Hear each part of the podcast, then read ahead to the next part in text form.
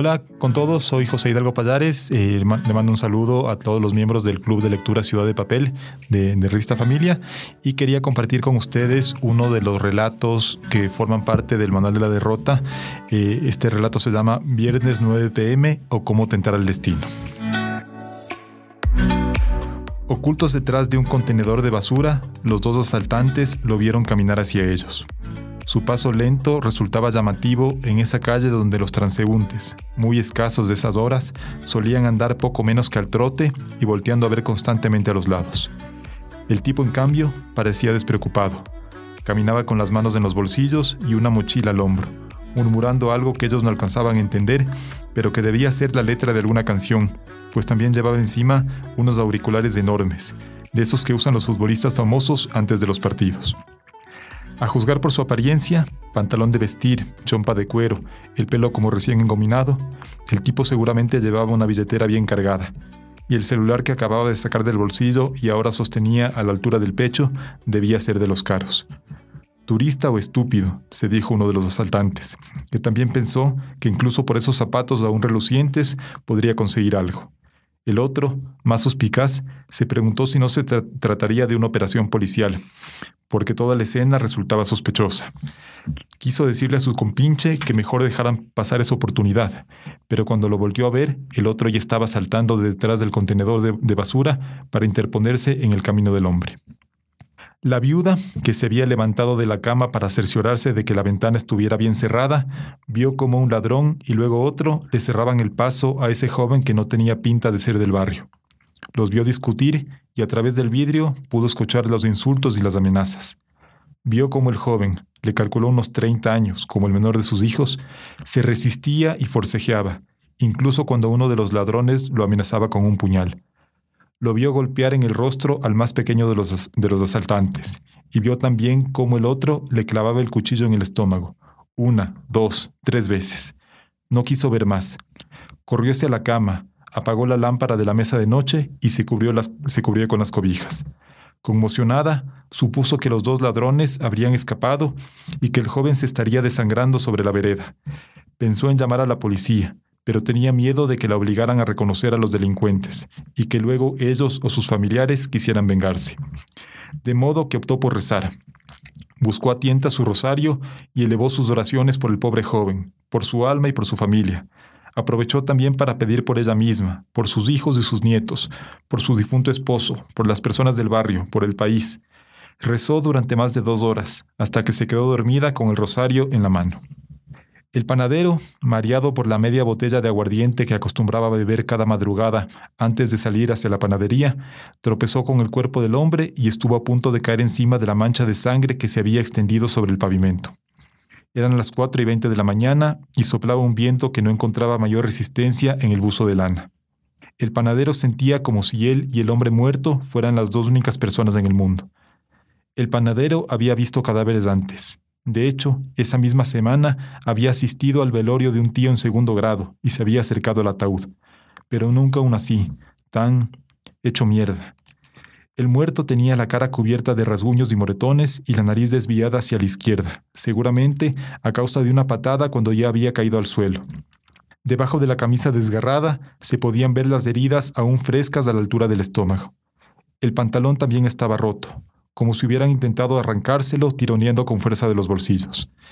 El panadero, luego de estimar a ojo de buen cubero que el hombre debía calzar la misma talla que él, se sintió tentado a llevarse esos zapatos nuevecitos que le irían muy bien si tenía que asistir a otro velorio, o a un bautizo, o a una boda. Lo estuvo pensando durante un par de minutos, hasta que miró su reloj, el suyo propio. El otro solo tenía una marca sanguinolenta donde antes debió haber estado un reloj. Cuarto para las cinco. Desentendiéndose del muerto, el panadero echó a correr hacia la parada del bus. Un atraso más y mejor ni venga, le había advertido el dueño de la panadería a inicios de esa semana. Luego de despertar a medio barrio con sus gritos, el panadero consiguió que el bus se detuviera. Resoplando, trepó al vehículo, se acomodó en un asiento de la última fila y a las pocas cuadras cayó dormido. Se despertó una hora y media después, cuando el chofer del bus lo sacudió de un hombro porque el recorrido había terminado. El sesentón y la treintañera se pararon delante de la camilla sobre la que estaba tendido el cadáver, cubierto con una sábana blanca. Tanto el hombre como la mujer tenían un aspecto penoso. La palidez y las ojeras en los rostros de ambos daban cuenta de una noche trastornada.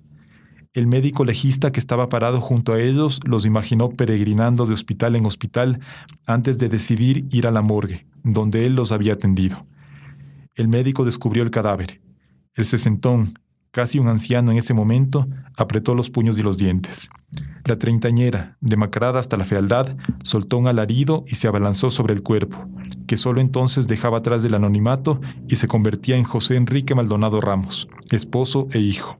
Por un par de minutos, el padre del fallecido acarició la espalda de su nuera, que permanecía aferrada al cadáver sin dejar de llorar. El médico legista contemplaba la escena con una especie de piedad atenuada por el hábito. Cuando lo estimó prudente, le preguntó al padre si le podía ayudar con algunos datos del oxiso. Luego de eso, le aseguró que alguno de sus colegas se pondría en contacto con la funeraria y le recomendó a él y a la mujer que trataran de descansar al menos un par de horas. A él le hubiera gustado poder hacer lo mismo. No hizo falta un anuncio en el periódico para que apenas pasado el mediodía la sala de velaciones estuviera atestada de gente. La noticia, como siempre ocurre en estos casos, se regó de boca en boca, o en términos más actuales, de chat en chat. Algunos de los asistentes al velorio permanecían de pie junto a la puerta de la sala, hablando en voz baja acerca de la brutalidad de los asaltantes, del intolerable avance de la delincuencia, de la absoluta incapacidad de la policía para hacerle frente. Otros evocaban todas las virtudes del difunto, buen marido, tío cariñoso, trabajador dedicado, mientras que los recién llegados se acercaban a dar el pésame a su esposa, a su padre y sus hermanas, que se enteraron de la noticia recién por la mañana. Varias coronas de flores habían sido colocadas alrededor del féretro, que permaneció cerrado para que nadie viera el rostro del muerto, en el que pese al esfuerzo de las maquilladoras, aún se notaban los rastros de la paliza. Nadie pudo ver, por, por lo tanto, que el difunto, gordo, mijo, ñaño, tío, Pepe, ingeniero o simplemente José Enrique, había sido vestido con el mismo traje gris que utilizó para su casamiento civil, la corbata a rayas que su esposa le había regalado en su primer aniversario y los zapatos de cuero, comprados la semana anterior, que los asaltantes le habían dejado puestos a causa de su urgencia por escapar y que el panadero, de haber sabido que se iba a quedar sin trabajo, no hubiera dudado en llevarse. José Enrique guarda los pocos, poquísimos avances que hizo hoy a la oferta que la empresa debe enviar al ministerio la próxima semana y apaga la computadora. Descuelga la chompa de la percha que comparte con sus dos compañeros de área, que salieron hace por lo menos tres horas. Saca del cajón sus preciados auriculares por los que aún tiene siete cuotas pendientes en la tarjeta de crédito y los guarda en su mochila, junto al estuche de las pastillas. Cuando pasa delante de la oficina de su jefe, él le pregunta si quiere que le acerque a su casa porque piensa salir dentro de 10 minutos. No te preocupes, ya pedí un Uber, contesta José Enrique y se despide. En el hall de entrada, el guardia de la fábrica le reta apostar 10 dólares para el partido del próximo domingo. Pero me tiene que dar también el empate porque ustedes son locales. José Enrique sonríe y acepta, aunque sabe que tiene todas las de perder.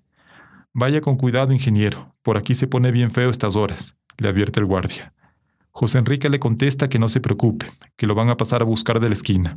Sale del predio de la fábrica y cuando ya no está a la vista del guardia, saca los auriculares de su mochila, se los pone y los sincroniza con su teléfono.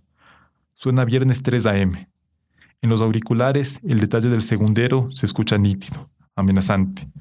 No ha llovido en semanas y el polvo de una construcción cercana le ensucia las puntas de los zapatos nuevos. José Enrique se agacha, los limpia con un pañuelo y retoma la marcha. Le llega un mensaje de WhatsApp de su esposa, seguramente para preguntarle por qué está tardando tanto, pero no lo abre porque no quiere tener que pensar una respuesta. Dobla a la derecha para alejarse de la ruta que su jefe toma para regresar a su casa. En esta calle, la mayoría de los postes tienen los focos quemados.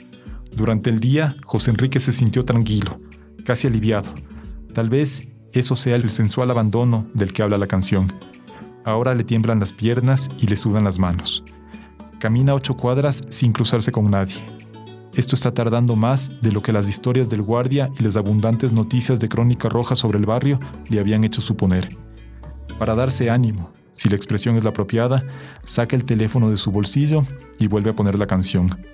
Entonces, antes de que todo comience, de alguna manera alcanza a intuirlo. Y aunque sabe que va a doler que había formas mucho más rápidas, menos brutales, se vuelve a sentir aliviado y decidido. Se dice otra vez que este es el único modo de evitar que a su padre y a su esposa, no ha pensado en nadie más desde que tomó la decisión, los atormente alguna duda o sentimiento de culpa. El puñetazo que le da a uno de los asaltantes le sale mejor de lo que podía haber imaginado. Seco, certero, rotundo.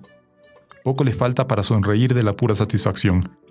Cuando recibe la segunda puñalada, sabe que ya todo está consumado. La tercera es casi un adorno, un acorde final.